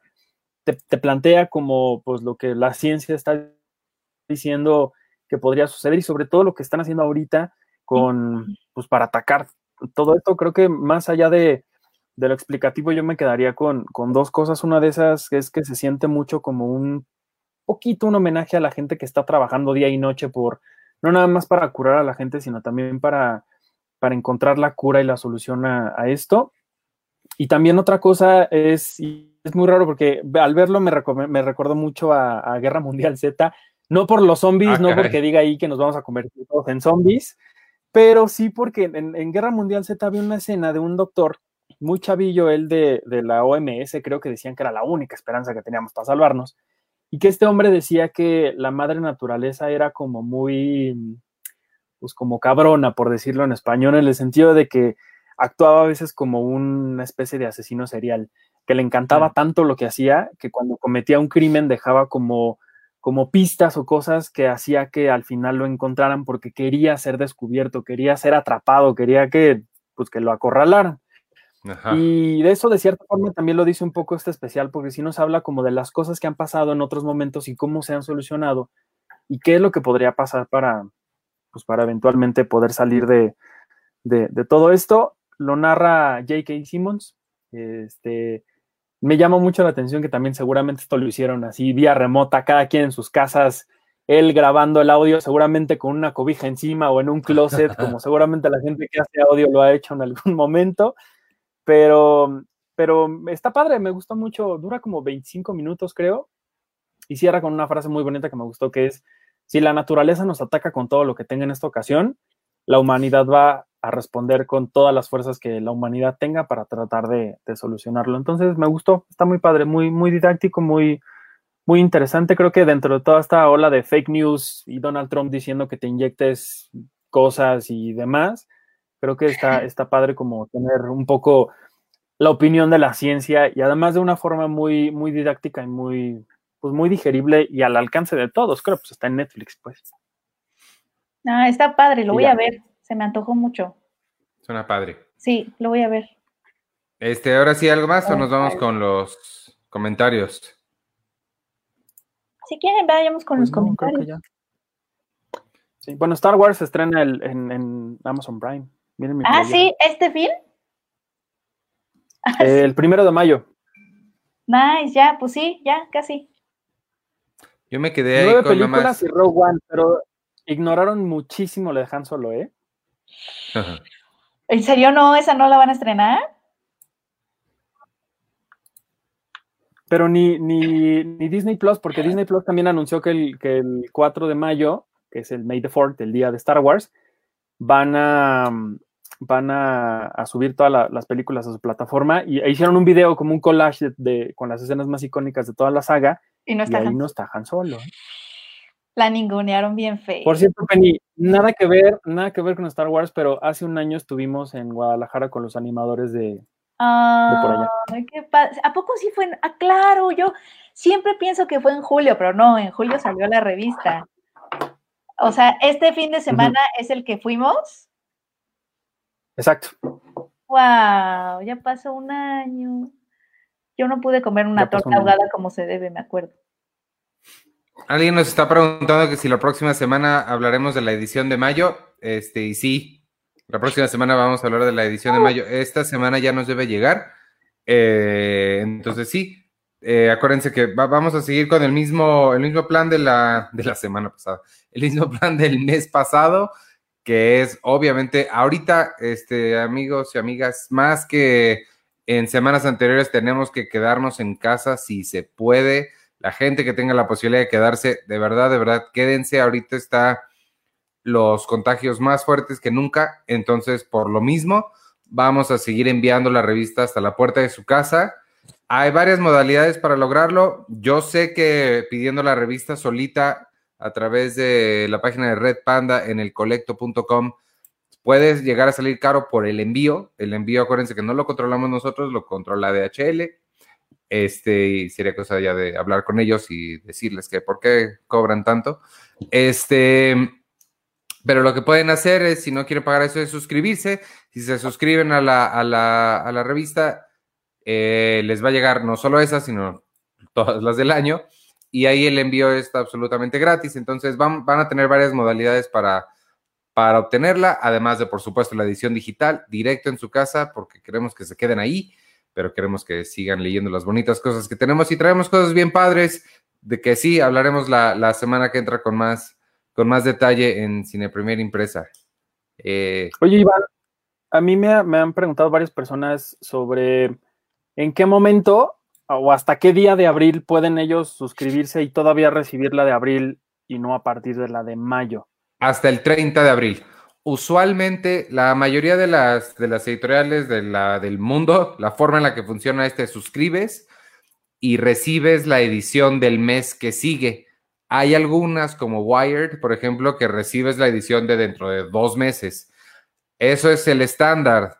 Nosotros estamos haciendo porque, y es que sí, o sea, bueno, estamos haciendo un esfuerzo muy grande. De verdad, créanos que es muy grande por cambiar un montón de reglas que están y cambiar procesos que ya están, que nos ha costado mucho trabajo. Eh, entonces también por ahí, por ese lado, les pido un poco de, de, paciencia con nosotros y con todo. Estamos haciendo de verdad cosas que, nunca se habían hecho. Estamos literalmente inventando sistemas para poder hacer que su, que su revista les llegue.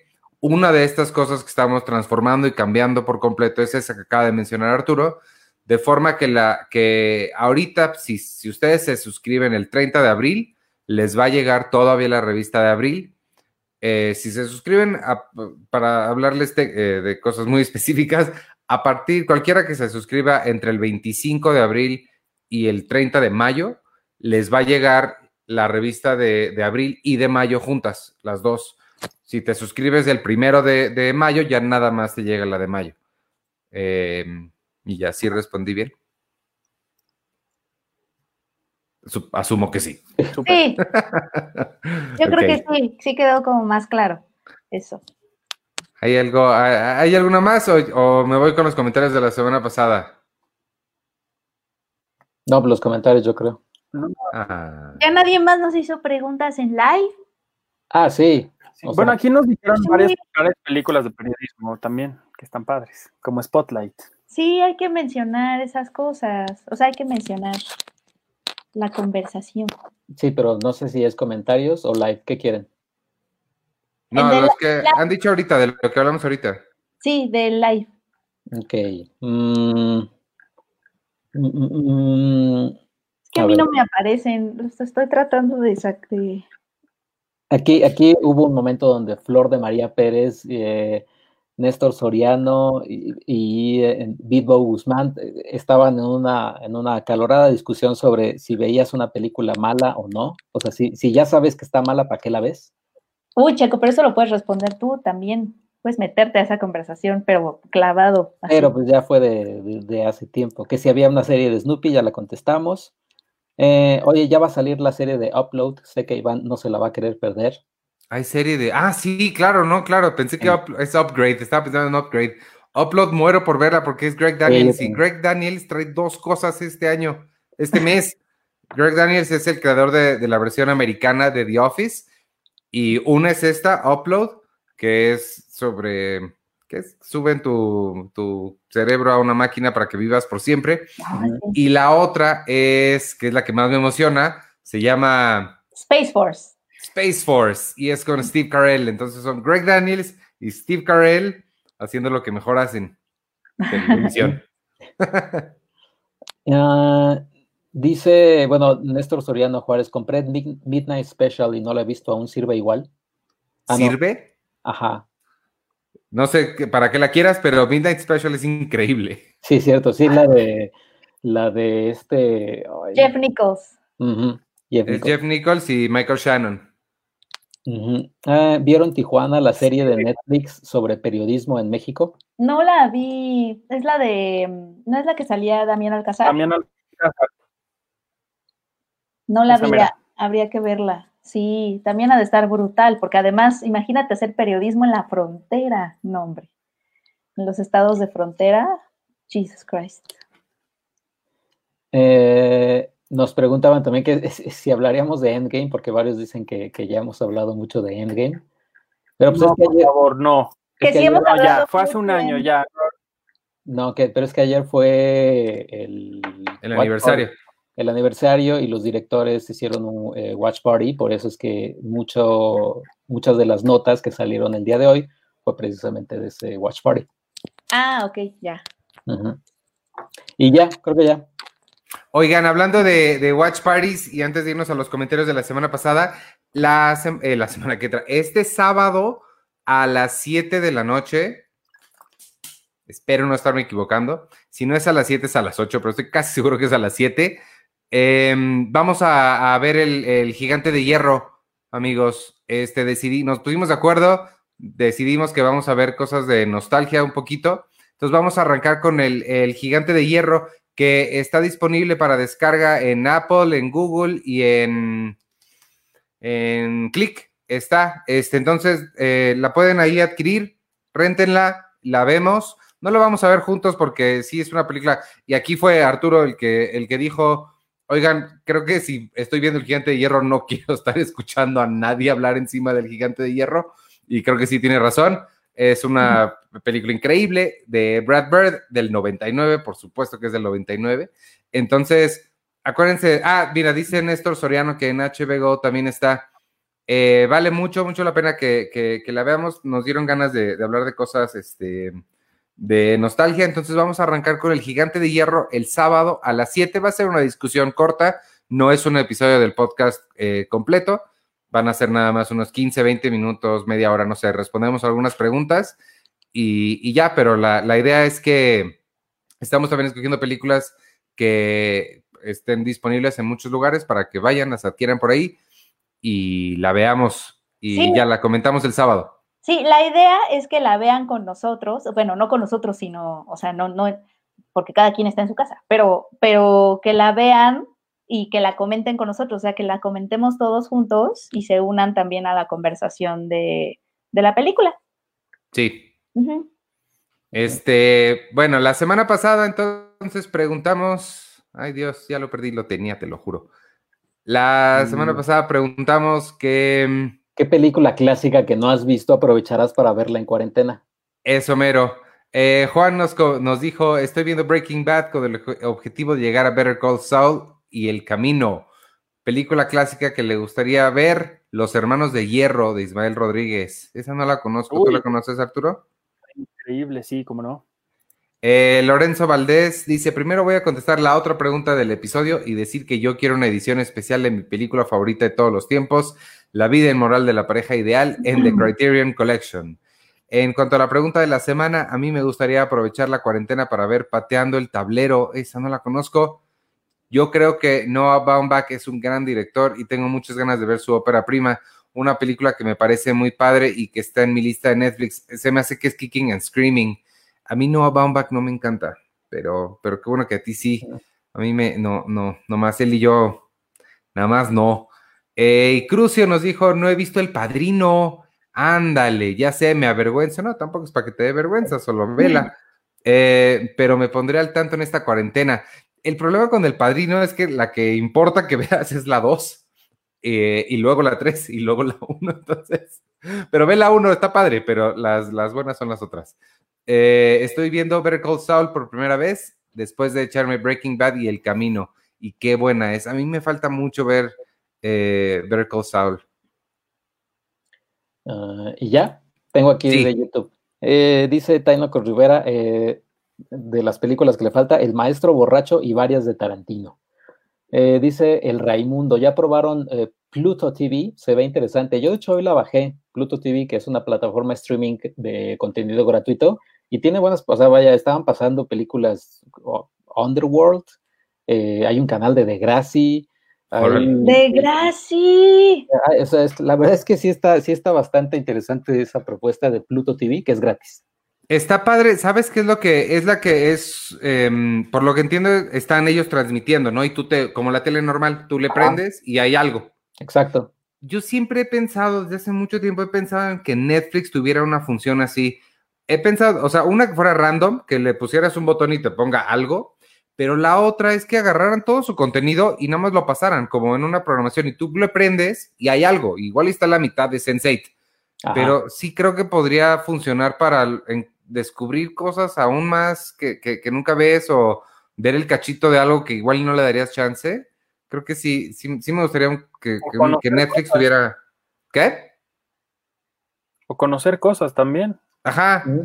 Sí creo que sería una buena forma de conocer cosas. Porque de entrada tú solo ir, ir navegando, sí está medio. Eh, Sí, está de locos. O para ¿Hay la gente como Checo y como yo, que prendemos la tele para tener Para tener un algo ruido de- ahí y ver, y ver la telenovela de Blim de Oye, me, me estuve riendo con tus historias de qué telenovela estabas viendo, Checo. Eh, de que te quiero, te quiero. Televisa 2013-2014.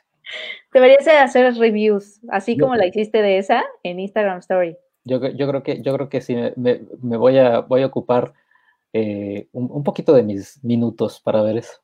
Eh, déjame ver. Valió mucho la pena. César Cortés Magaña, Malcolm el de en medio está en claro video, menciona. Eh, Fer Márquez, hola, ¿hay, una, ¿hay alguna película documental que se trate, que trate sobre cómo se hacen los noticieros? En la de Bombshell no la he visto, pero creo es más de un escándalo sobre alguien que trabaja ahí, pero muestran también cómo los hacen. Me refiero a un detrás de cámaras de cómo preparan las notas. Bueno, detrás de cámaras, tal cual, no conozco ninguno. Bueno, hay, hay uno que. Estoy pensando más bien en el South Park. Hay uno de South Park de cómo hacen un episodio de South Park en siete días, que es increíble. eh, y, pero, pero ficción. Y hay uno de Saturday Night Live que hizo, de hecho, James Franco. Pero de Está- noticiero. Está. Nightcrawler, o sea, vaya, me imagino también Ah, Nightcrawler. habla de uh, los reporteros de la nota roja, digamos. Sí. To- toca un poco eso, ¿no? Y hay una del 76 que se llama Broadcast News, que es, Mm. es increíble esa película. De hecho, a ustedes, Penny y Arturo, les gustaría muchísimo, porque es tal cual de, de cómo se, se hace el noticiero.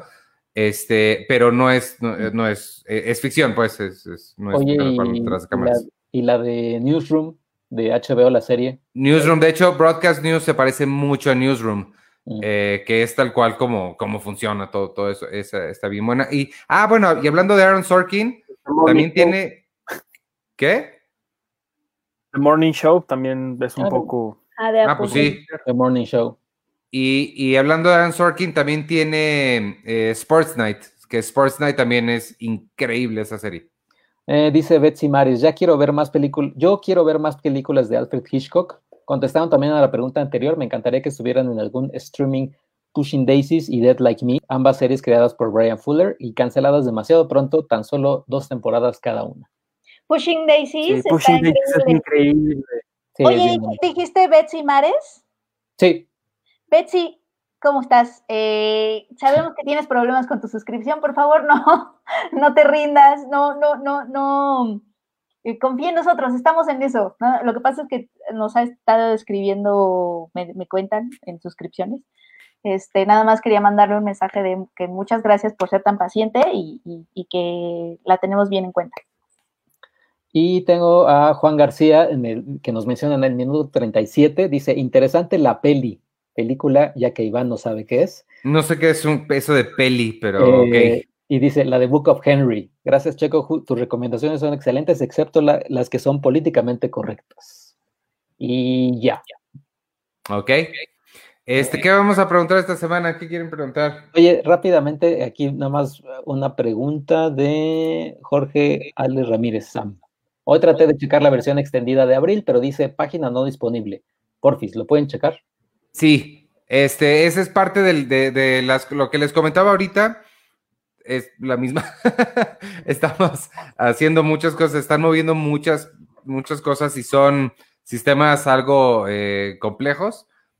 Eh, entonces, y, y tiene muchas piezas movibles. Entonces, a veces sucede que se mueve una por aquí y se mueven tres por acá y hay que estar, estamos, estamos en, en el camino.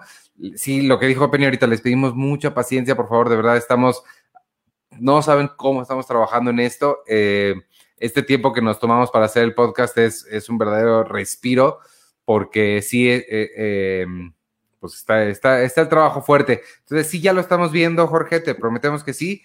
Eh, nada más tenos un poquito de paciencia porque, este, pero se está resolviendo todo. Y yo espero que ya en las próximas semanas ya todos estos bugs que están saliendo ahorita, porque también recuerden que, que esa página en específico donde están viendo la versión extendida también se acaba de crear. Entonces, las, eh, eh, es posible que para ciertas personas, por razones, eh, estén fallando las cosas, pero ahí vamos y, y ya, y gracias por seguir acá. Y ya. ¿Ok? Sí, es todo. Y ya. ¿Qué, este, ¿Qué quieren preguntar entonces esta semana? Mm, pues va a ser Día del Niño, el 30. ¿Qui- ¿Quieren preguntar quién era su, de- su, su jugador de los Bulls del 93 favorito? Que no sea Michael Jordan, obviamente. ¿Cuál dijiste? ¿El Día del No. Niño? Va a ser Día del Niño, el 30. ¿Quién, cu- quién es tu niño favorito? Mm, Eso suena muy extraño. Muy, no, no, ya sé, ya sé. muy del padre Maciel. Sí. Ya sé, ya sé cuál creo. O sea, si fueras, si fueras niño y estuvieras en, en- en la cuarentena, ¿cuál sería la película que estarías ve y ve y ve y ve otra vez? ¿Pero de, de ahorita Pero soy- o, ajá, o soy cuando niño yo era ahorita. niño? Ajá, Pues, no, 2020. no- no sé de cuál qué les gusta, si de ahorita o cuando eran niños. Pues No, de cuando era niño. Ah, de cuando era niño. Porque ahorita no soy niño, no sé qué vería ahorita. ¿Qué ven los niños ahorita? Pero cuando yo era chiquito, la película que más veía, yo creo que Tortugas Ninja. Belatar. La mosca. Yo la película que más veía era Rainbow Bright. Tortugas Ninja y, y Solaris de Tarkovsky. Yo veía El Castillo de la Pureza. Ay, cállense. Y, El rincón, sin el rincón- el lugar sin límites, perdón. El rincón de las vírgenes, no, pero no es él. yo, yo veía, yo, o sea, yo creo que veía, sí, Volver al Futuro. Y pues las tres, o sea, me echaba las tres. O sea, nadie de ustedes veía Katy la oruga y los ositos cariñositos. No, el pero, pie, pie pequeño en busca del valle encantado. o sea, o sea, sí, sí la vi, pero no, no es la que vería muchas veces. ¿No se las ponía su mamá hasta el fin de los tiempos? Como en loop. No.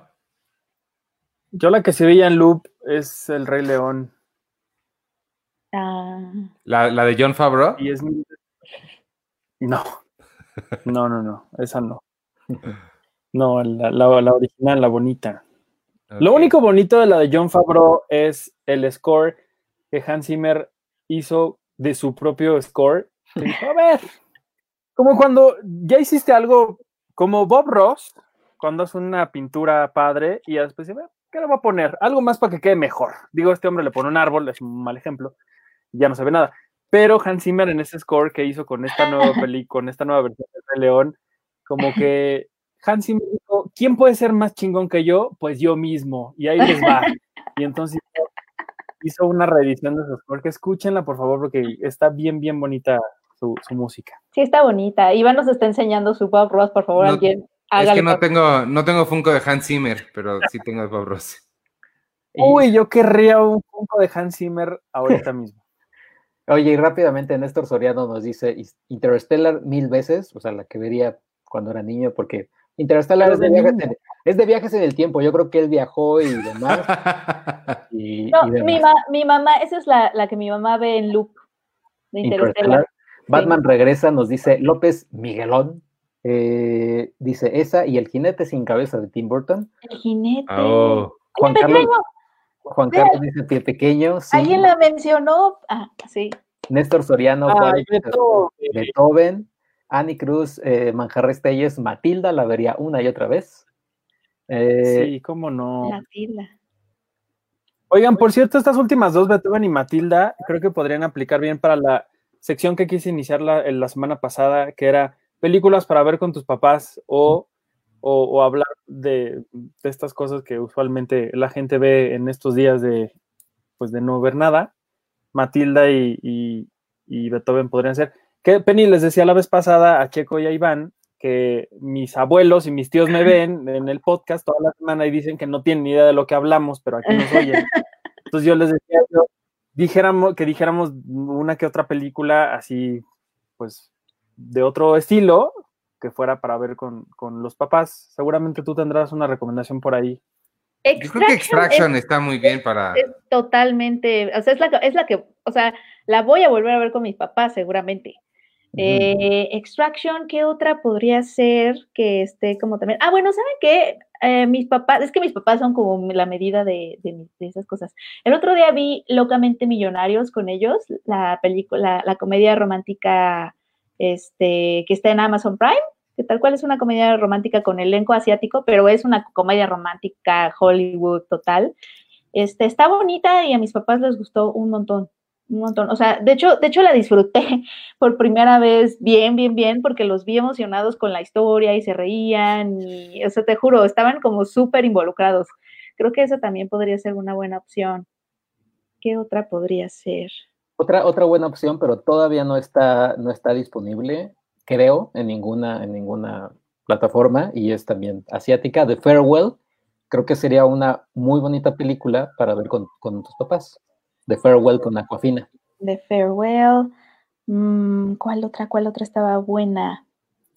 Mm, O sea, No, pues creo nada que. más es una por semana. sí. ah, Sí, una, una película para ver con los papás y con los abuelos en estos días. Yo creo que Locamente Millonarios es algo que le podría gustar a tus abuelitos. Hola, abuelitos de Arthur. ok. Bueno, entonces vámonos. Este. El otro día, ¿cómo, cómo decía Beef Tannen? Decía. ¿Cómo decía, Sergio? Gallina McFly. No, decía. Aquí se. Aquí, aquí. no, en, en mi prepa decían. Aquí se rompió una jerga y Ah, ya sí. vámonos.